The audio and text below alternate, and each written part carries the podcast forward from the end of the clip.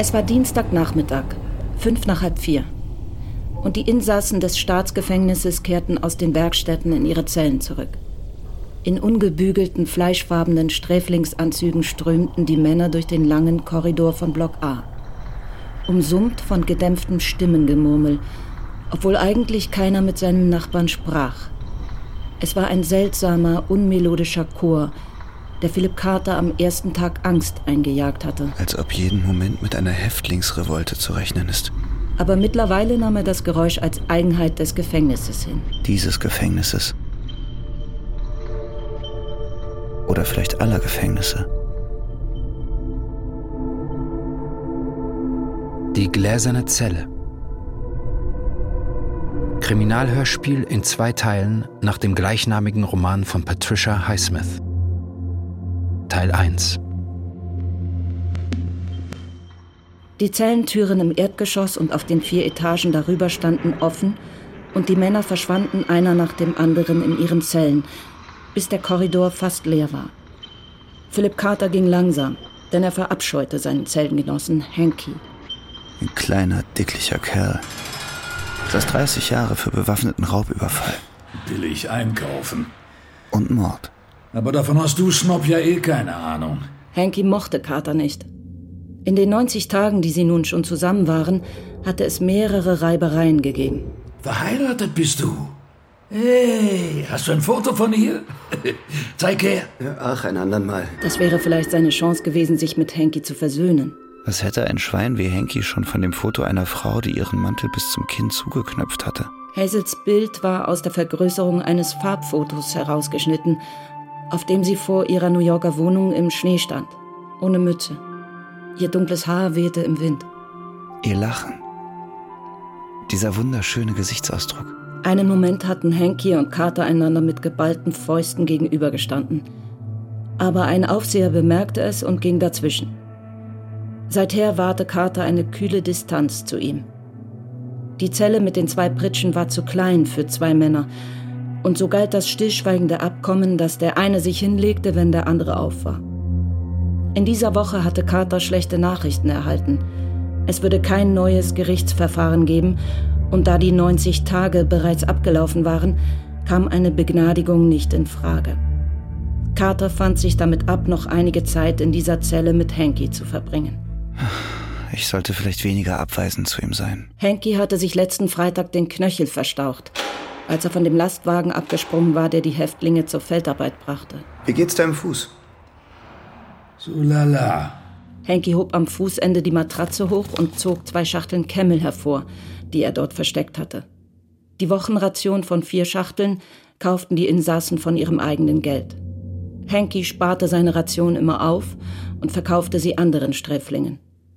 Die Aufseher wussten von seinem Nebenverdienst, ließen ihn aber gewähren, weil er ihnen ab und an einen Dollar zusteckte.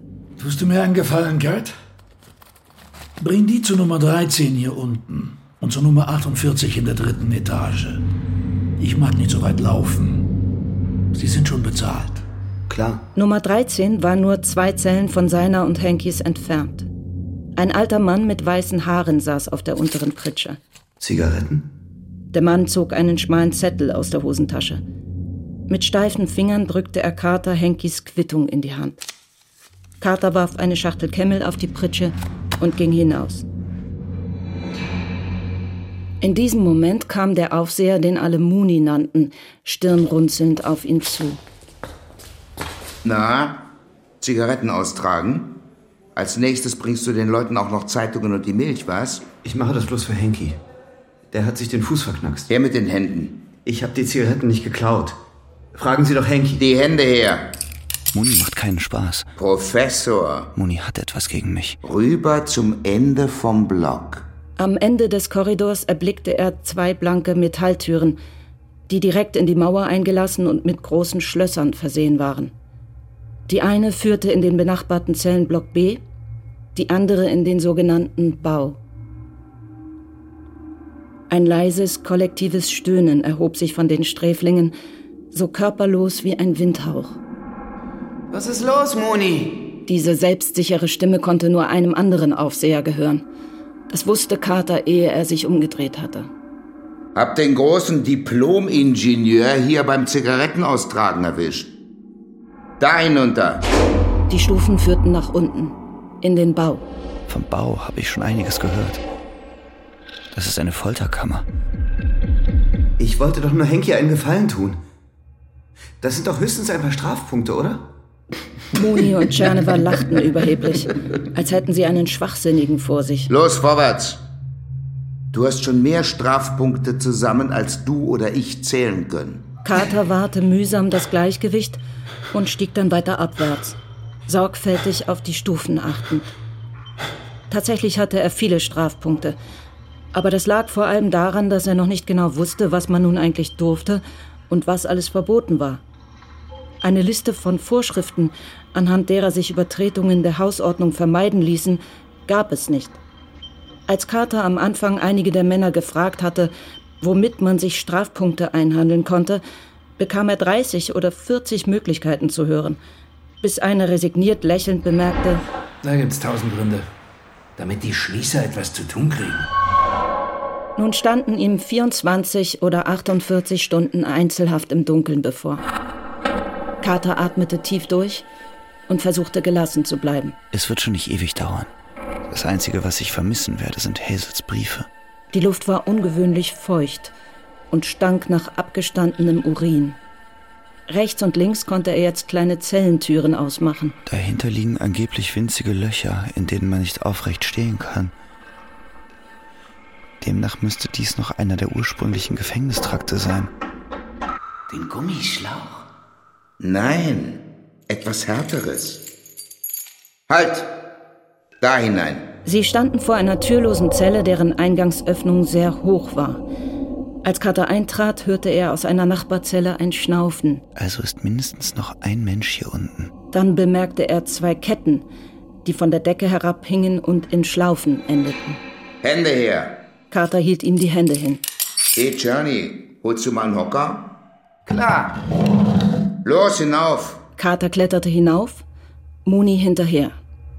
Noch ehe es ihm befohlen wurde, hob Carter die Hände hoch. Die Lederschlaufen waren innen mit Gummi bezogen und hatten Schnallenverschlüsse. Daumen. Gehorsam drehte Carter die Daumen nach oben und erst da wurde ihm klar, was der Aufseher vorhatte. Moni legte die Schlaufen um die unteren Daumenknochen. Dann zog er sie straff und stieg hinunter. Hocker wegstoßen. Carters Hände waren so hoch oben aufgehängt, dass er bereits auf Zehenspitzen stand und nicht den Schemel wegstoßen konnte. Carter baumelte. Der erste stechende Schmerz ging ihm durch Mark und Bein. Das Blut schoss ihm in die Daumenenden. Dann trat ihn einer der beiden gegen den Oberschenkel. Carter pendelte und begann sich zu drehen. Als nächstes traf ihn ein Stoß ins Kreuz. Er hielt den Atem an. Der Schweiß rann ihm die Schläfen hinab. Seine Ohren dröhnten. Wie viel Zeit ist wohl schon verstrichen? Drei Minuten? Eine Viertelstunde? Carter glaubte, er müsse gleich laut aufschreien. Nicht schreien. Darauf warten die Schließer ja nur. Seine Rückenmuskulatur begann zu zittern. Das Luftholen fiel ihm schwer. Er hatte kurz das Gefühl zu ertrinken, als triebe er durchs Wasser statt durch die Luft. Dann übertönte sein Ohrensausen die Stimmen der Aufseher. Etwas klatschte ihm in den Rücken. Wasser rauschte vor ihm über den Steinboden. Ein Eimer kullerte davon. Alles geschah wie in Zeitlupe. Seine Frau kriegt jeden Tag Post von ihr. Na, heute bestimmt nicht. Das steht Carter hatte das Gefühl, die Augen würden ihm aus den Höhlen quellen. Sie fühlten sich trocken und riesengroß an.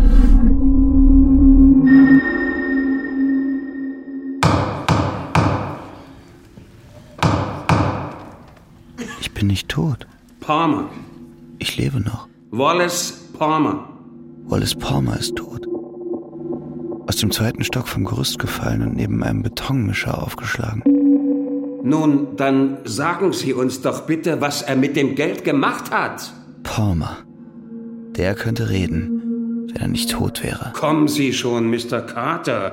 Sie sind doch ein intelligenter Mann, Ingenieur und Akademiker. Ich habe mit Gabriel und Palmer über die Baustoffe gesprochen. Sie haben als Ingenieur am engsten mit Bauunternehmer Palmer zusammengearbeitet. Die Schulbehörde will Kosten sparen, hatte Palmer behauptet. Wenn ein Kunde schlechtes Material verlangt, sei das nicht unsere Sache. Eine einsturzgefährdete Schule, Mr. Carter. Verstößt ein Gebäude mit derartigen Mängeln nicht gegen Ihr Berufsethos? Ich wusste sehr wohl, dass wir billige Baustoffe verwendeten. Das sagte ich Palmer auch. Ein gebildeter New Yorker wie Sie. Man unterschreibt doch nichts, was man nicht vorher gelesen hat. Gelesen hatte ich ja alles. Quittungen, Rechnungen. Es war nicht meine Aufgabe, den genauen Preis für jeden Buchungsposten zu kennen. Der Unternehmer war Palmer. Die Preise auf den Quittungen hätten auch erhöht werden können, nachdem ich unterschrieben hatte. Aber wo ist das Geld, Mr. Carter? Wo sind die 250.000 Dollar geblieben? Wallace Palmer ist verantwortlich. Vielleicht haben auch noch ein paar andere Leute in der Baufirma Triumph Incorporated von der Viertelmillion Dollar etwas abbekommen. Gabriel zum Beispiel kann wohl kaum übersehen haben, was da vor sich ging. Mrs. Carter? Mein Mann und ich haben immer ein gemeinsames Konto gehabt. Hazel. Wir hatten nie Geheimnisse voreinander, wenn es um Geld ging. Geld ging. Hazel! Mehrere Eimer Wasser ergossen sich über ihn. Zwei Männer kamen und holten ihn herunter. Carters Kopf schlug auf dem Steinboden auf. Er würgte, aber es kam nichts. Die Männer kamen mit einer Trage zurück. Stufe um Stufe trugen sie ihn hinauf. Es war ein weiter Weg durch Korridore, die Carter durch die halbgeschlossenen Lider kaum wahrnahm. Schließlich der Geruch nach Jod und Desinfektionsmittel. Sie brachten ihn in die Krankenstation. Wie lange hat er gehangen? Keine Ahnung, habe ich ihn vielleicht aufgehängt? Nicht? Wer denn dann? Keine Ahnung. Ein Pfleger wusch Carter das Gesicht ab und drückte ihm ein paar Tropfen auf die Zunge. Morphium. Geben wir ihm gleich 30 Milligramm. Sie rollten ihm den Ärmel hoch und gaben ihm eine Spritze. Der Schmerz verebbte rasch. Wie eine zurückweichende Flut. Wie ein versickerndes Meer.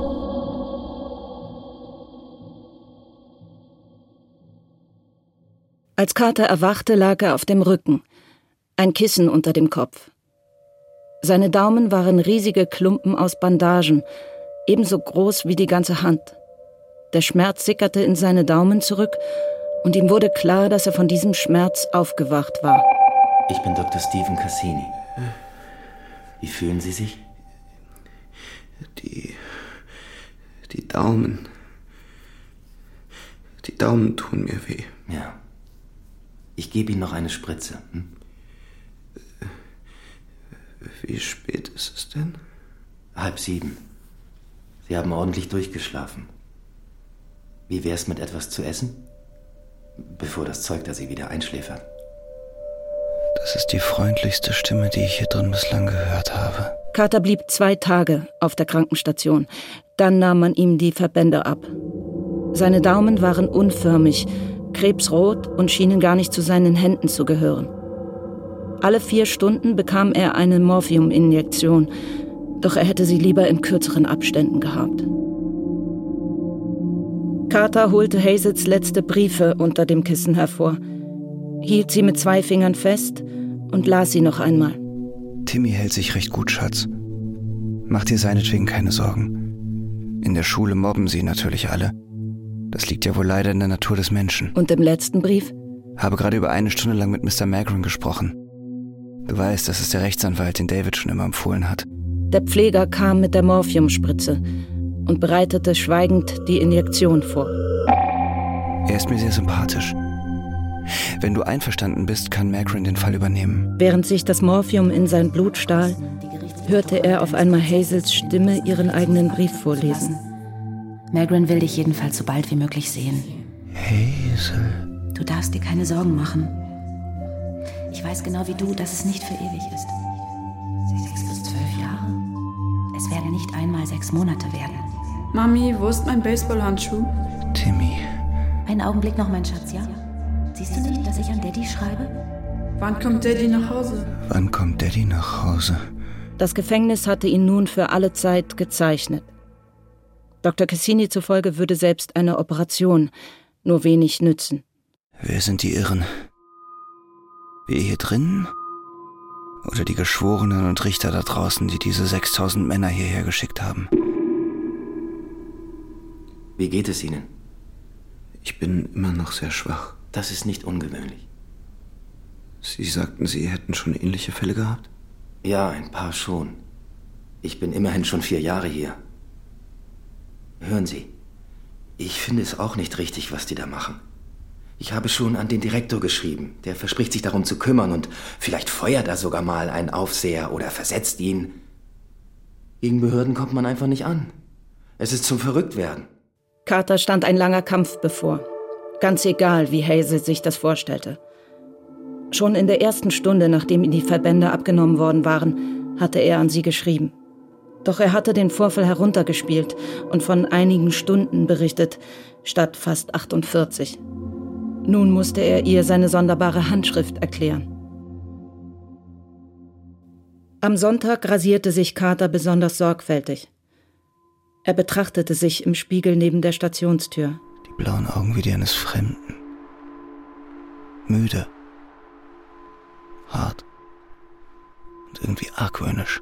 Da haben Sie sich ja mal richtig schick gemacht, was, Philipp? Carter nickte grinsend und plötzlich schlug sein Herz vor Aufregung schneller. Wollen Sie noch eine Spritze haben? Nein, das, das geht schon so, danke. Carter klopfte das Herz bis zum Hals, als er Hazel entdeckte. Ihr blauer Tweedmantel. Ihr buntes Halstuch. Ein Farbfleck. Strahlend und wunderschön wie Blumen oder Vogelgefieder. Carter? Der Aufseher nahm seinen Laufzettel entgegen, kritzelte etwas darauf und winkte ihn durch. Carter deutete in Richtung eines freien Stuhls auf ihrer Seite der Trennwand. Auf ihren roten Lippen lag ein Lächeln, aber ihr Blick war beunruhigt. Sie sah auf seine Hände. Tut gar nicht mehr weh. Du siehst wunderschön aus. Was ist denn nun mit deinen Händen? Hat der Arzt etwas Neues darüber gesagt? Nein, nichts. Was macht Timmy? Timmy geht es gut. Ja, ist alles prima. Du hast abgenommen. Ach, nicht viel. Mr. Magrin sagte, er will dich heute auch besuchen. Es ist herrlich, dich wiederzusehen. Hast du schon einen Befund von deinem Arzt bekommen? In seinen Daumen pochte es stärker. Auf seiner Stirn stand kalter Schweiß. Er. Er will die Daumen noch einmal röntgen. Fürs Erste kann er noch gar nichts sagen. Dann ist es schlimmer, als du mir geschrieben hast. Es sind die Gelenke. Ich besorge den Befund von Cassini so bald wie möglich. David wird eine Menge damit anfangen können. David? Ich dachte, Macron will ihn haben. David hat gesagt, er geht damit persönlich zum Gouverneur. David ist doch auch Anwalt. Er wird es schneller erledigen als Magrin. Sofort. Wer vertritt mich eigentlich? Macron oder David Sullivan? Seine Hände ruhten auf der Tischplatte wie Boxerfäuste. In den Daumen pulsierte es so heftig, als müsste das Blut jeden Augenblick aus den Verbänden spritzen. Wie ich höre, triffst du dich ja ziemlich oft mit Sullivan. Ich habe es dir jedes Mal gesagt, wenn ich ihn getroffen habe, Phil. Ohne ihn wäre ich völlig aufgeschmissen. David versteht wenigstens etwas von den Gesetzen. Ach, weißt du, die können wir ruhig vergessen. Wen? Die Gesetze. Was nützen sie mir? Oh, Schatz. Du bist müde und hast Schmerzen. Ihre Hände zittern leicht. Zwischen ihren Augenbrauen steht eine nachdenkliche Furche. Ob Sullivan sie schon geküsst hat? Oder je küssen wird? Wie heißen diese beiden Aufseher? Hattest du Angst, mir ihren Namen zu schreiben? Carter sah automatisch nach links und rechts. Was sie getan haben, ist vollkommen unrechtmäßig. Unrechtmäßig? Ein merkwürdiges Wort. Angesichts mancher Dinge, die ich im Gefängnis erlebt habe. Ich hatte keine Angst. Ich habe nur angenommen, dass die Zensur es herausstreicht. Sie heißen Moonen und Chernewa. Gut. Ich möchte, dass du mir diesen ärztlichen Befund besorgst. Die Röntgenbilder können wir nachreichen. In Ordnung, Schatz. Geht Sullivan heute Abend wie gewöhnlich mit dir essen? Wie gewöhnlich? Ihre Stirnfalte ist wieder da. Naja, ich meine, weil Sonntag ist. Gewöhnlich würde ich nicht sagen. Phil, ich erzähle dir immer, wenn ich ihn treffe und auch, worüber wir reden. Das stimmt. Das liegt an Garwell und den Sticheleien in seinem letzten Brief. Gregory Garwell war der Vizedirektor von Triumph Incorporated. Er hat bestimmt alles frei erfunden. Du erzählst mir nie, mit wem du hier redest oder was du zu essen bekommst. Wenn ich dein Leid nur irgendwie teilen könnte. Die Schmerzen in den Daumen machen mich ganz schwummrig. Er sprach jetzt, um einen klaren Kopf zu behalten. Ich möchte nicht, dass du allzu viel von hier weißt. Aber Schatz. Damit meine ich nicht, dass du mich nicht mehr besuchen sollst. Der Schweiß rinnt mir die Schläfen hinab. Die Zeit ist um. Ja.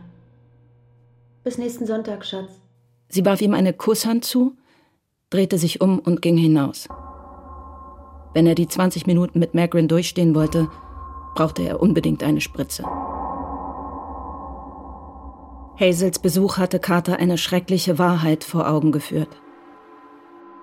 Die vergangenen drei Monate war ich wie in einer Art Nebel, zurückgezogen in einem seelischen Schutzpanzer. Bei den anderen Häftlingen und bei Dr. Cassini kann ich diesen Panzer aufrechterhalten. Bei Hazel gegenüber bin ich eine Zeit lang ich selbst gewesen. Der Schmerz in meinen Daumen hat meine Selbstbeherrschung gekappt. Lawrence Magrin, guten Tag. Ein dicklicher Mann mit hochgezogenen Schultern. Sieht aus, als verbrecht er die meiste Zeit hinter einem Schreibtisch. Guten Tag. Ihre Frau hat Ihnen ja von der Berufung beim obersten Gericht erzählt. Eine langwierige Angelegenheit, aber unsere letzte Hoffnung. Schön, dass Sie das Wort Hoffnung überhaupt erwähnen. Allzu viel möchte ich Ihnen nicht machen. Aber es hat schon durchaus erfolgreiche Berufungen beim obersten Gericht gegeben. Wenn Sie einverstanden sind, werden wir es versuchen. Ja, sicher bin ich einverstanden. Und Sie sind darauf gefasst, dass es gut sieben Monate dauern kann, bis wir eine Antwort haben, die möglicherweise negativ ist? Ja, das bin ich. Ihre Frau hat ausgesagt, Sie hätten mehrfach das Gefühl gehabt, Palmer hätte absichtlich das Büro verlassen, damit Sie Rechnungen und Quittungen unterschreiben mussten. Stimmt das? Ja, das stimmt. So habe ich es im Gedächtnis. Magrin machte sich ein paar Notizen und stand dann auf. Beschaffen Sie uns einen ärztlichen Befund über diese Daumengeschichte. Mit einem aufmunternden Winken verabschiedete er sich. Carter fühlte sich ermutigt. Gleich noch ein Besuch für Sie. Danke. Vermutlich Sullivan. Es war Gregory Garwell. Carter sah ihn sofort. Die korpulente Gestalt. Nur 1,75 groß. Ein übergroßer Kamelhaarmantel mit weißen Knöpfen. Garwell hatte schon gehört, dass die Wiederaufnahme des Verfahrens abgelehnt wurde. Zufällig habe ich deine Frau an dem Tag angerufen, als sie von der Ablehnung erfuhr. Sie klang ziemlich niedergeschlagen und ich wollte sofort zu ihr fahren. Aber sie sagte, sie sei an dem Abend mit David Sullivan verabredet. Ach ja? Sullivan hat großen Einfluss auf Hazel. Für sie kommt er gleich nach dem lieben Gott. Hazel ist doch nicht blöd. Sullivan ist ganz schön gerissen. Wusstest du, dass der Nachforschungen über mich anstellen lässt? Carter verspürte leise Gewissensbisse. Ich selbst habe Sullivan gegenüber angedeutet, dass Gabriel ebenso viel Schuld trägt wie Palmer. Sullivan weiß, was er tut. Er ist Anwalt, ich nicht. Du begreifst nicht, was ich dir sagen will. Sullivan versucht sich bei Hazel einzuschmeicheln. Und zwar verdammt erfolgreich. Er behauptet, er hätte irgendwelche Beweise gegen mich in der Hand, was die Geschichte mit Palmer angeht, meine ich. Da kann ich nur sagen, viel Glück, Mr. Sullivan. Woher willst du das wissen? Oh, bis die Leute so reden. Ich bin kein Krimineller, aber am liebsten würde ich Sullivan in die Fresse hauen. Da muss einer schon tief sinken, dass er sich an die Frau eines Mannes heranmacht, der im Gefängnis sitzt. Alles erstunken und erlogen. Größtenteils zumindest. Dann hast du auch von meiner Frau eine ziemlich schlechte Meinung. Nicht doch. Ich sag dir nur, er bearbeitet deine Frau. Ich vertraue meiner Frau. Hazel sagt, die Daumen tun dir immer noch weh. Geben sie dir was dagegen? Ja, Morphium. Davon kann man leicht süchtig werden. Ich weiß, aber der behandelnde Arzt hier will mich bald auf etwas anderes umstellen. Reden wir von Erfreulicherem. Drexel wird dir, solange du hier im Knast sitzt, weiterhin dein Gehalt von 100 Dollar pro Woche zahlen. Rückwirkend und für die vorgesehene Dauer deines Vertrags. Alphonse Drexel, der Firmenchef von Triumph Incorporated. Während der Verhandlung hat er sich übertrieben neutral verhalten und auch auf konkrete Fragen kaum ein gutes Wort für mich eingelegt. Vielleicht hat er das Geld unterschlagen. Das ist aber nett von Mr. Drexel. Warum tut er das? Ich habe mir den Mund fusselig geredet und ihm das Gefühl vermittelt, dass er damals vor Gericht zu wenig getan hat. Dein Gehalt weiterzuzahlen ist für ihn eine Möglichkeit der Wiedergutmachung. Offensichtlich will Gabriel, dass ich ihm diesen Erfolg zugute halte. Warum? Weil er genauso schuldig ist wie Palmer? Vielen Dank. Hazel wird bestimmt auch sehr froh sein. Ja, Schön, dass Hazel jetzt für ein paar Tage wegfährt. Für sie müssen die letzten Monate auch ziemlich schwer gewesen sein. Sie fährt weg? Nach Virginia. Über Ostern. Mit Sullivan. Hat sie dir das heute nicht erzählt? Ein Schmerz durchzuckte ihn. Eine Emotion, in der sich Eifersucht, Wut und ein kindisches Gefühl von Ausgeschlossensein mischten. Sullivan strengt sich mächtig bei ihr an. Na, bei Hazel ist das ja auch kein Wunder. Ich hab's ja auch mal bei ihr probiert, damals auf dieser Party, als ich so besoffen war. Hoffentlich warst du nicht allzu sauer auf mich, Phil. Carter musste sich jetzt zusammenreißen. Wie damals, als er Garwell von ihr wegreißen und ihm einen Faustschlag verpassen wollte. Sullivan ist bestimmt raffinierter als ich. Sullivan ist kultiviert und taktvoll. Seine Annäherungsversuche sicher auch. Er hat vieles an sich, was Hazel imponiert. Warum sollte sie in meiner Abwesenheit keine diskrete Affäre mit Sullivan haben? Vielleicht würde Hazel es mir nie erzählen, einfach weil sie mir nicht wehtun will. Obwohl sie ziemlich früh damit angefangen hat. Immerhin bin ich erst seit drei Monaten in Haft. So ist es wohl mit diesen Dingen. Entweder gleich oder gar nicht. Ihre Zeit war um. Beim nächsten Mal bringe ich dir eine Pfeile mit.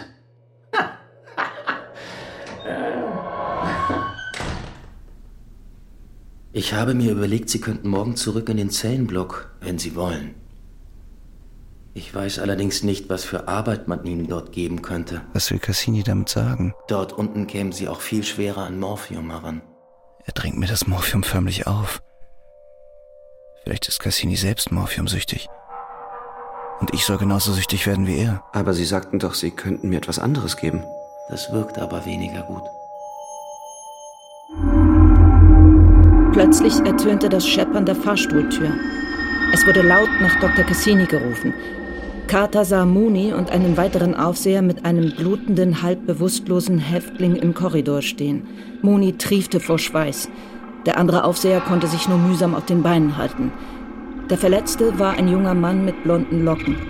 Er hatte ein Messer in die Kehle bekommen, außerdem eine stark blutende Platzwunde am Kopf. Kleiner Aufstand in Block A, wie? Czernowa ist tot! Wer war's? Der ganze Haufen! Alle zusammen! Der gesamte Block! Nach einer kurzen Untersuchung des verletzten Häftlings behauptete Dr. Cassini, der Stich am Hals habe die Schlagader zum Glück verfehlt.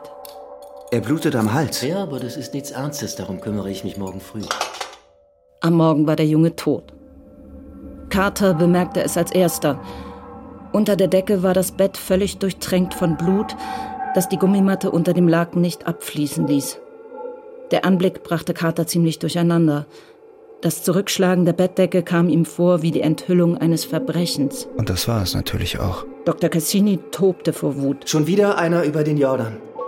Wozu sind eigentlich diese verdammten Schließer da? Wenn sie so etwas nicht verhindern können? Und wie lässt es sich überhaupt verhindern, wenn ihr euch alle wie tollwütige Hunde benehmt? Carter hörte wie alle anderen reglos zu. Aber Dr. Cassinis gerechter Zorn war schnell verraucht. In seiner Brust wohnen mehrere Seelen. Mindestens zwei. Und dank all dem Morphium vielleicht bald noch mehr. Ist so einer zuverlässig genug, um Röntgenbilder zu beurteilen? Zuverlässig genug, um zu operieren? Der Tumult in Block A, die diversen Verletzten und der Mord an Tscherneva wurden in den nächsten Tagen auf der Krankenstation ausgiebig erörtert. Der Tumult hätte mit einem echten Aufstand eigentlich gar nichts zu tun gehabt. Häftlingsrevolten entstanden meist völlig spontan oder aus relativ nichtigen Anlässen, etwa wegen eines besonders miesen Essens in der Kantine. Der Mord an Tscherneva ist nichts als ein unbedeutender Zwischenfall, der mit jeder Erwähnung noch unbedeutender wird. In dem Monat nach Tschernevas Tod besuchte Magrin ihn noch zweimal. Der Anwalt berichtete, dass mehrere der Lieferanten, denen Triumph aus den Mitteln für den Schulbau Geld überwiesen hatte, gar nicht existierten. Palmer hatte diese Firmen samt Lieferungen erfunden, damit er die Schecks an diverse Postfächer adressieren konnte, die er unter falschem Namen eröffnet hatte. Glauben Sie, dass Garrel Geld von Palmer genommen hat? Möglich wäre es. Irgendwo muss das Geld ja geblieben sein. David Sullivan dagegen wirkte bei seinem Besuch auf Carter allzu überzeugt von Garwolds Mitwisserschaft. Ich bin oft bei Magrin und bereite zusammen mit ihm die Prozessakten zur Vorlage beim obersten Gerichtshof vor. Sullivan ist auf Gesellschaftsrecht spezialisiert und hat mit Strafsachen keine Erfahrung. Außerdem zahle ich ihm kein Honorar. Vielleicht hat Gable doch recht. Und Sullivan ist nur daran gelegen, sich bei mir ins rechte Licht zu setzen, um jeden Ärger über seine Verabredungen mit Hazel im Keim zu ersticken. Carter injizierte sich seine Morphiumdosen inzwischen selbst. Als er sich nach einem ordentlichen Schuss wieder ins Bett legte, fantasierte er, wie Sullivan und Hazel miteinander im Bett lagen. Schlafend. Nachdem sie sich vorher geliebt hatten. Noch am Vortag hatte er bei sich gedacht, nichts kann mir hier wirklich etwas anhaben. Denn Hazel gehört zu mir und liebt mich. Nun kam es ihm vor, als wären sie nicht mehr verheiratet. Wären es nie gewesen. Als liebte sie ihn nicht mehr. Als hätte sie mich nie geliebt.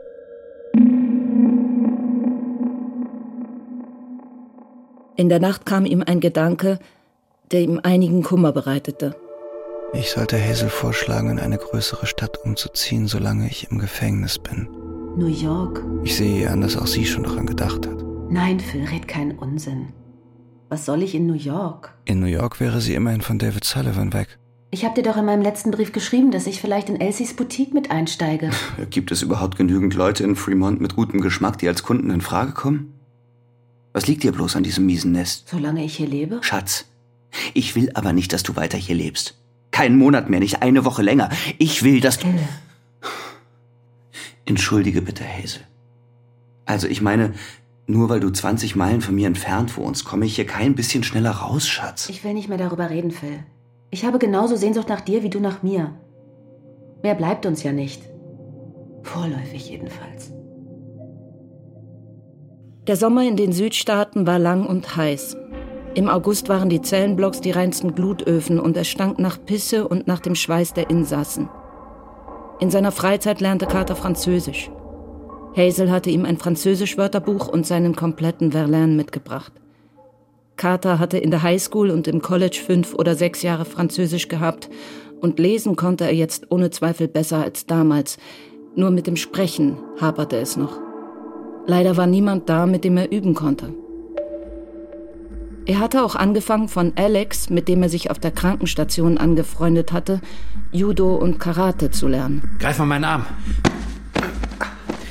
Halten und werfen machen mir Probleme. Ordentlich zuhauen konnte er mit seinen Daumen auch nicht mehr. Dann probier's mal so. Darum brachte ihm Alex Handkantenschläge bei. Am besten zerschlägst du Holzbretter. Das härtet die Handkanten ab. Man kann nie wissen, ob es nicht einmal hart auf hart kommt. Hazel fuhr mit David Sullivan nach New York.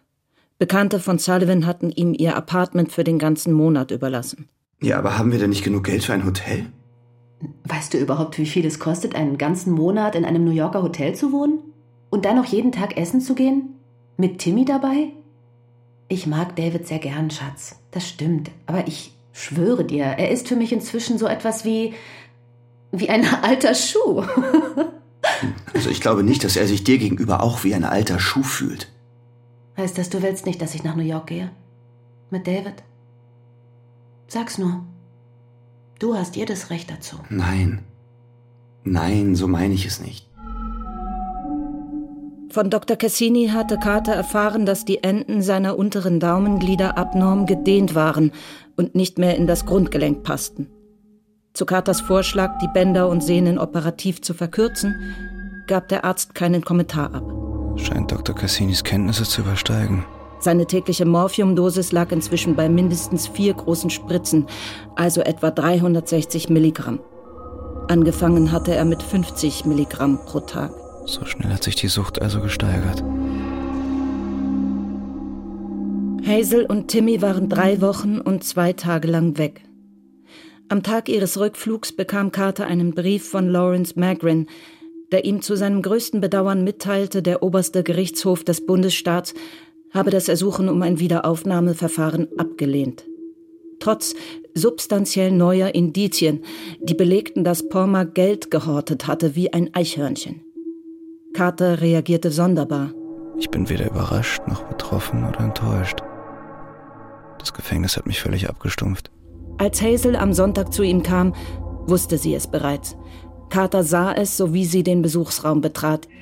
Ihr Lächeln wirkte gepresst, alles Strahlende war verschwunden.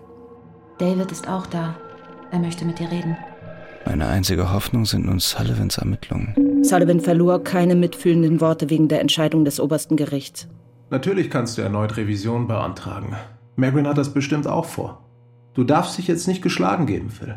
Wir werden ihm einfach noch mehr neue Fakten vorlegen müssen. Carters Gefühle waren ebenso zwiespältig wie seine Gedanken. Es kommt mir so vor, als wäre mein Fall für Sullivan eine Art Hobby. Gerbo war mindestens zweimal zusammen mit Palmer in New York. Sie haben sehr darauf geachtet, nicht im selben Hotel abzusteigen. Ja, sie sind nicht einmal mit demselben Flug gekommen. Unter anderem deshalb war ich jetzt in New York, um bei 10 bis 20 Hotels Erkundigungen anzustellen. Unter anderem deshalb. All das dauert seine Zeit. Ich weiß schon, es ist kein Vergnügen für dich hier zu sitzen in diesem antiquierten. Na, der Kasten gehörte schon um 1900 abgerissen. Ja, oder gar nicht erst gebaut. Ja, das klingt schon besser. Sag mal, wie glaubst du eigentlich, steht Hazel das alles überhaupt durch? Ich meine, du verbringst ja so viel mehr Zeit mit ihr als ich. Sullivans Miene wurde plötzlich ernst. Ich glaube, es war eine gute Idee, sich an dieser Boutique zu beteiligen. So hat sie etwas zu tun. Sie mag dich sehr gern. Sagt sie. Phil, wenn ich irgendwelche niedrigen Absichten in Bezug auf deine Frau hätte, warum sollte ich dich dann hier im Gefängnis besuchen? Glaubst du etwa, ich oder irgendjemand sonst könnte so scheinheilig sein? Genau das hat Gabriel gesagt. Dass Sullivan so scheinheilig ist. Hazel ist sicherlich die treueste Frau, die ich kenne. Weil er es bei ihr probiert hatte? Und liebst du sie? Zu dieser Frage besteht keinerlei Veranlassung. Nein, vielleicht nicht. Aber ich frage dich trotzdem. Ich glaube nicht, dass das jetzt wichtig ist. Im Gegenteil. Das ist außerordentlich wichtig. Na gut. Wenn du es unbedingt wissen willst, ja. Ich liebe sie.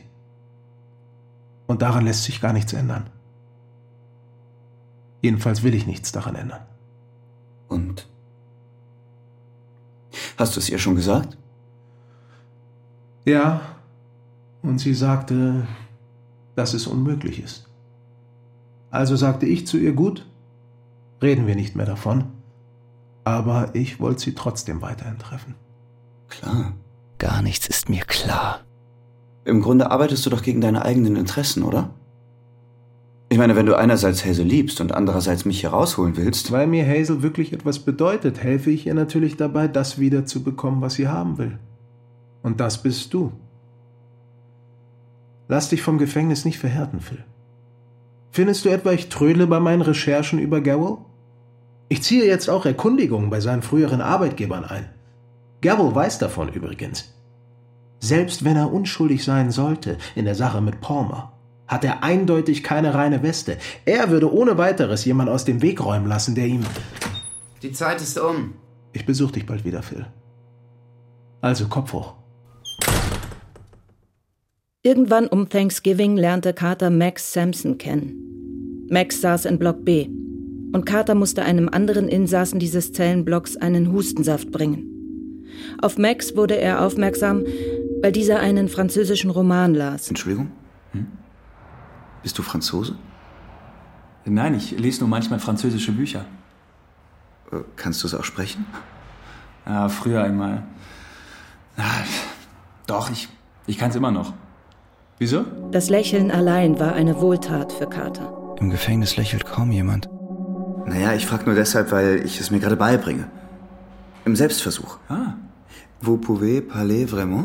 Mais oui, bien sûr. Max ist der erste Mensch im Gefängnis, bei dem ich das Gefühl habe, wir könnten Freunde werden. Carter hatte erfahren, dass Max mit seiner französischen Mutter vom fünften bis zum elften Lebensjahr in Frankreich gelebt hatte. Im Gefängnis sei er seit fünf Jahren. Warum, hatte er nicht gesagt. Und ich will es auch gar nicht wissen. Die 20 bis 25-minütigen Besuche bei Max waren für Carter der Höhepunkt des Tages. In seinen Briefen kam Max nun andauernd vor. Und er erzählte Hazel viel von ihm, wenn er sie an den Sonntagen sah. Zu seiner Überraschung schien Hazel ihm seine neue Freundschaft beinahe übel zu nehmen. Ist dir eigentlich klar, dass du die letzten 20 Minuten mehr als die Hälfte der Zeit nur von ihm geredet hast? Sie lächelt. Aber ihr Unmut ist deutlich zu spüren. ja, tut mir leid, Schatz. Weißt du, ich führe hier ein ziemlich eintöniges Leben. Seit ich Max kenne, fällt mir das Lachen leichter. Doch Hazel sollte Max niemals kennenlernen. Max war dagegen gewesen. Nein, lieber nicht. Bringt nur Unglück. Und auch Hazel hatte er es nicht vorgeschlagen. Sie würde es genauso ablehnen.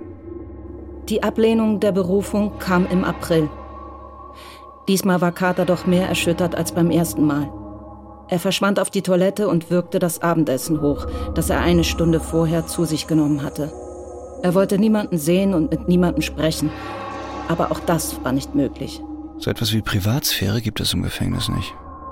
Als Carter dann zu Max in die Zelle kam, sank er auf die untere Pritsche und schlug die Hände vor das Gesicht. Er weinte hemmungslos und kümmerte sich auch nicht darum, dass Max Zellengenosse ganz verdattert dreinsah und jeder ihn sehen konnte. Ich weiß. Wegen der Sache beim obersten Gerichtshof? Max Mithäftling hatte ein Wort aufgeschnappt und schlurfte aus der Zelle, damit sie allein sein konnten. Carter erzählte Max von seiner Arbeit bei Triumph, von Wallace Palmer und dem Prozess. Er erzählte Max von Garwell und von Sullivan und auch von seiner Frau und Sullivan. Ich muss Hazel fortschicken. Zurück nach New York. Besser, du triffst heute keine Entscheidung. Meine schlechte Nachricht hat ihn nicht im Mindesten berührt. Wie tröstlich. Auch diesmal hatte Hazel die schlechte Nachricht schon erfahren, ehe Carter ihr davon erzählen musste. Als er sie am Sonntag sah, erschrak er. In ihrem Blick lag unsägliche Verzweiflung, was ihrem Ausdruck etwas Wildes verlieh, als stünde sie unter Drogen.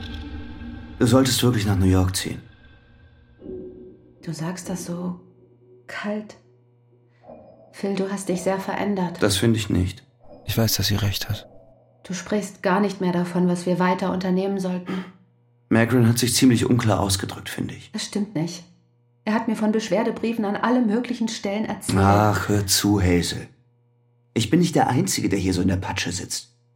Glaubst du, um all diese armen Kerle hier kümmert sich jemand? Wer hat schon die Zeit, denen zu helfen? Und vor allem, wer hat die Macht dazu? Ich glaube, dieser Max ist nicht gut für dich. Er macht mir das Leben hier ein gutes Stück leichter. Aber nur weil er es leichter nimmt. Er ist das Gefängnisleben gewohnt. Vielleicht würde er draußen gar nichts mehr anzufangen wissen. Ich habe von solchen Menschen gelesen. Sie können gar kein normales Leben mehr führen, mit Verantwortung und einer geregelten Arbeit und allem. Und Phil, es kommt mir so vor, als ob du durch ihn genauso wirst. Max ist ein kultivierter Mensch. Jedenfalls im Vergleich zu den anderen hier. Lauter Verrückte oder Tiere. Ich weiß, was in den Büchern über das Gefängnisleben steht. Und über Verbrecher. Ich habe sie gelesen. Dann weißt du, wovon ich spreche. Bitte, Phil, pass auf, dass es dir nicht genauso ergeht. Hazels Worte hatten Carter zutiefst durcheinander gebracht. Welchen Anblick ich durch das Glas und den Draht für sie geboten haben muss. Hazels nächster Brief war dann im Tenor viel ruhiger, als Carter befürchtet hatte. Schatz, wie steht es bei dir eigentlich jetzt mit dem Morphium? Bitte, sieh dich vor. Ihre Worte lösten ein leises Schuldgefühl in ihm aus. Er konnte mit drei Spritzen pro Tag auskommen, nahm aber immer noch vier. Das Morphium hat den äußerst angenehmen Nebeneffekt, der Wirklichkeit eine Form zu verleihen, die sie erträglicher macht. Zwei Wochen verzichtete Carter ganz auf Morphium. Danach kehrte er zur halben Dosis zurück, die er mit Schmerztabletten ergänzte. Im Juli erhielt er einen Brief von Hazel, in dem sie ihm mitteilte, sie habe beschlossen, mit Timmy nach New York zu ziehen. Sie sagte, es gebe auch schon einen Käufer für das Haus. Nun ist es also soweit. Bald wird es keine sonntäglichen Besuche von Hazel mehr geben. Ihre ersten Briefe aus New York waren sehr lebendig. Sie hatte einige Soziologievorlesungen belegt und ihr Stundenplan erlaubte ihr keine längere Abwesenheit vor Weihnachten. Schließlich schrieb sie, womit Carter längst gerechnet hatte. David Sullivan wird für einen Monat geschäftlich nach New York kommen. Inzwischen verfasste Carter regelrechte Aufsätze auf Französisch, die Max korrigierte, um sie beim nächsten Treffen mit Carter zu besprechen. Insgesamt sind es nun schon 15 oder 20 perfekte, wenn auch ziemlich simple französische Aufsätze. Sullivan schrieb ihm ebenfalls. Er berichtete, dass Garwell von Triumph gefeuert wurde und jetzt wieder in New Orleans sei bei einer Firma, die Metallmarkisen herstellte. Mir ist das inzwischen völlig egal. Sullivan legte dies als einen Erfolg seiner Ermittlungen über Garwell und dessen hohe Spesen zur Zeit der Schulfondsveruntreuungen aus. Wenn das wirklich stimmt, warum ist Garwell dann nicht angeklagt worden? Recht ist Unrecht. Und Unrecht ist Recht. Im August erreichte Carter ein Brief, dass seine Tante Edna gestorben war. Carter erbte die Hälfte ihres Vermögens, insgesamt etwa 125.000 Dollar. Carter wollte, dass Hazel das Geld bekam, es investierte und den Gedanken an eine eigene Stelle aufgab. Doch das änderte nichts an Hazels Vorhaben, Soziologie zu studieren. Im September würde sie am Adelphi College in Long Island anfangen. Max erzählte Carter etwas von Keyhole, einem kleinen Hund, den sie in der Wäscherei hatten. Das Tier war jetzt fast einen Monat da, sorgfältig versteckt natürlich, denn das Halten von Tieren war den Insassen verboten. Der Aufseher, der Keyhole entdeckt hat, hätte ihn wohl am liebsten erschossen. Aber wenn das passiert wäre, ich schwöre dir, die Jungs da unten hätten ihn in Stücke gerissen. Der Hund wurde in ein Tierheim gesteckt. Alle waren empört. Carter hatte sich von Max verabschiedet und stand bereits am Ende von Block A. Da erhob sich ein Summen wie ein herannahender Bienenschwarm. Ein kollektiver Protest. Schluss mit dem Gesumme! Oder ihr kommt alle in den Bau! Der Befehl zeigte keinerlei Wirkung. Einige Zellentüren begannen zu klappern. Andere folgten. Plötzlich wurde daraus ein Getöse, ein metallisches Scheppern. Und es klang wie eine gewaltige Maschine, die außer Kontrolle geraten war. Vom Zellenblock B ertönte lautes Gebrüll. Es geht los! Es geht los! Auf einmal rannte alles. Im Umdrehen sah Carter, dass die Tür zu Block B weit offen stand und dass eine Menschenmasse sich von Block A dort hinüberwälzte.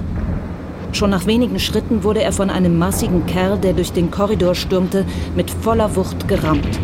Carter musste vor Schmerz nach Luft schnappen und plötzlich packte ihn die Wut. Er lief ebenfalls zum Block B hinüber. Carter spürte den Körper eines Menschen unter seinen Schuhen.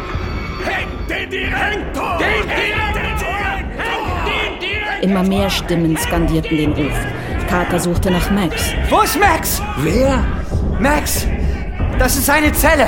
Keiner verzog eine Miene. Von den Häftlingen in der Zelle kannte er keinen. Plötzlich ließ der Andrang um Carter nach. Die Menge verlief sich allmählich zu Block C hin. Hau ab, Mann! Ich will gar nicht zu euch! Weiß denn keiner, wo Max ist? Los, hauen wir ab von hier! Abrupt knallte die Tür auf und sie stürzten gemeinsam auf den Korridor hinaus. Acht, vielleicht sogar zehn Mann. Max lag ganz hinten in der Zelle auf dem Fußboden. Als Carter ihn umdrehte und sein Gesicht sah, wusste er sofort, dass er tot war. Voller Blut und von Schlägen komplett entstellt. Carter verkrampfte sich, holte ein paar Mal hektisch und tief Luft, dann stürmte er hinaus. Er rannte in Richtung Block C, den zehn Männern hinterher. Einer von denen ist der Täter. Oder alle zusammen. Einer der Männer, ein langer Kerl, streckte halb im Scherz den Arm aus und wollte Carter zurückstoßen. Carter setzte zu einem Fußtritt an, der den Mann in den Magen traf, sodass er zurücktaumelte und gegen die Wand krachte. Er ging zu Boden. Carter sprang ihn an. Er trat ihm ins Gesicht, auf die Brust, trampelte auf ihm herum. Lautes Gebrüll feuerte ihn an. Carter packte den Mann mit beiden Händen am Kragen und knallte seinen Kopf auf den Steinboden, bis ihn selbst ein seitlicher Faustschlag auf die Schläfe traf. Als er wieder zu sich kam, lag Carter in einem ihm vertrauten Bett. Die Krankenstation war verwüstet worden und Dr. Cassini sah aus wie ein verschrecktes Kaninchen. Carter versuchte sich aufzurichten, aber sein Arm gab unter ihm nach. Er stand merkwürdig schief ab und Carter wurde klar, dass er gebrochen war. Der Häftling im gegenüberliegenden Bett starrte ihn an. Bist du nicht der, der Whitey umgelegt hat? Carter schwieg. Er erinnerte sich vage, dass er jemanden Tritte versetzt hatte, aber er hatte keine Ahnung mehr, wie der Mann aussah. Jedes Mal, wenn hier einer durch die Tür kommt, denke ich, das ist der nächste Überfall. Dr. Cassini drückte an Carters Arm herum. Meine Güte, was glauben die denn, wie viel Stoff wir hier haben? Viermal haben sie mir den Giftschrank geplündert. Haben Sie noch irgendwo Morphium? Ich habe noch einen Privatvorrat. Für Notfälle wie diesen. Wir stehen das schon durch, Philipp, alter Junge. Cassini erzählte, es habe sechs Tote gegeben, vielleicht auch mehr. Sogar auf dem Korridor der Krankenstation lagen Verletzte. Die Aufständischen hatten in Block C sechs Aufseher als Geiseln genommen. Die sind doch alle verrückt. Total verrückt. Ich dachte, sie hätten wegen dieses Köters in der Wäscherei Krach geschlagen, aber die meisten der Kerle, die wir hier verpflastern, haben von dem Hund noch nicht einmal gehört. Die Direktion hat bestimmt schon die Nationalgarde gerufen. Und dann wird es hier ordentlich knallen. Carter ließ das kalt. Es wäre mir auch völlig egal, wenn die Nationalgarde direkt in die Station kommt und mich niederschießt. Alles war unwichtig geworden, ging ihn nichts mehr an. Gegen 8 Uhr abends waren Schüsse zu hören. Und bald danach sprach es sich herum, dass Block A wieder in der Hand der Nationalgarde und des Aufseherpersonals sei. Carter dachte die ganze Nacht an Max. Gelassen, aber verbittert. Wenigstens hatte er einen der Männer dafür getötet. Wahrscheinlich nicht den, der Max umgebracht hat. Aber immerhin einen der Bande. Und die waren ohnehin alle gleich. Geschieht ihm recht. Die Revolte war für Carter nur ein Zwischenfall in seinem einförmig dahinfließenden Dasein, das ihm ohnehin wie eine ständige Revolte vorkam. Ein Leben in Auflehnung und Hass. Er versuchte Hazel das in einem Brief zu erklären, doch sie antwortete ihm, seine Gedankengänge seien schrecklich negativ geworden. Er gestehe der menschlichen Natur und auch den Absichten des Justizsystems gar keine guten Seiten mehr zu. Und er sei auf dem besten Weg, ein depressiver Menschenfeind zu werden, wenn er sich nicht einen Ruck gäbe. Leute wie Max Sampson mussten sterben. Und der schlimmste Redelsführer der Revolte hat bekommen, was er wollte. Weil die Gefängnisverwaltung sonst noch mehr Ärger befürchtet. Eine Zelle nur für sich. Die Schmerzen in Carters Daumen hatten nachgelassen. Im sechsten Jahr seiner Strafe kam er elf Monate lang ohne die Spritzen aus. Außerhalb des Gefängnisses wird sich Morphium nicht mehr so leicht auftreiben lassen. Und ich will Hazel sagen können, dass ich ganz ohne auskomme. Die Lohnfortzahlung von wöchentlich 100 Dollar hatte Drexel schon nach zehn Monaten eingestellt, als Carters Arbeitsvertrag mit Triumph auslief. Immerhin hatte Drexel ihm das bestmögliche Empfehlungsschreiben versprochen. Im Dezember sollte er entlassen werden. Wegen guter Führung bei der Mitarbeit auf der Krankenstation wurden mehr als drei Jahre seiner zehnjährigen Strafe zur Bewährung ausgesetzt. Dr. Cassini hatte einen äußerst lobenden Bericht über Carter geschrieben. Das nächste Weihnachten würde Carter also zu Hause verbringen. Und im Gegensatz zu vielen Ex-Sträflingen, die von Null wieder anfangen mussten, würde er eine Frau, einen Sohn, ein Zuhause und Geld haben. Schon am 1. Dezember würde er bei Hazel in der New Yorker Wohnung sein. Ein freier Mann. Obwohl ich im Gefängnis einen Mann getötet habe. In den ersten Monaten nach dem Aufstand hatte Carter sich oft vorgestellt, wie sich ihm ein anderer Häftling in den Weg stellte. Wie man hört, bist du der Kerl, der White Tea umgelegt hat. Um ihn dann auszupusten, wie Dr. Cassini gerne sagte. Aber das ist nie passiert.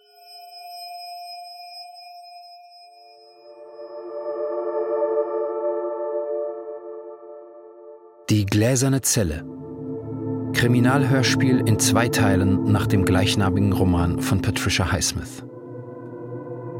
Aus dem amerikanischen von Werner Richter. Teil 1.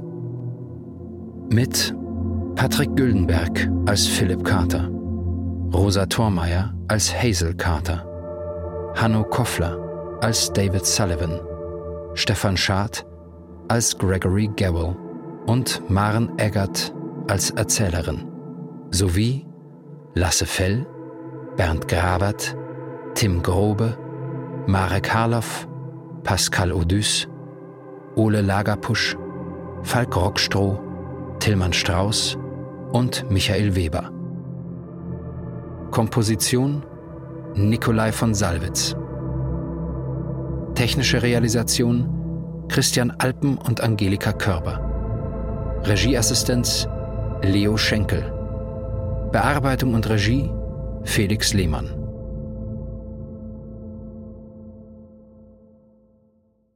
Dramaturgie Michael Becker. Produktion NDR mit SRF 2023.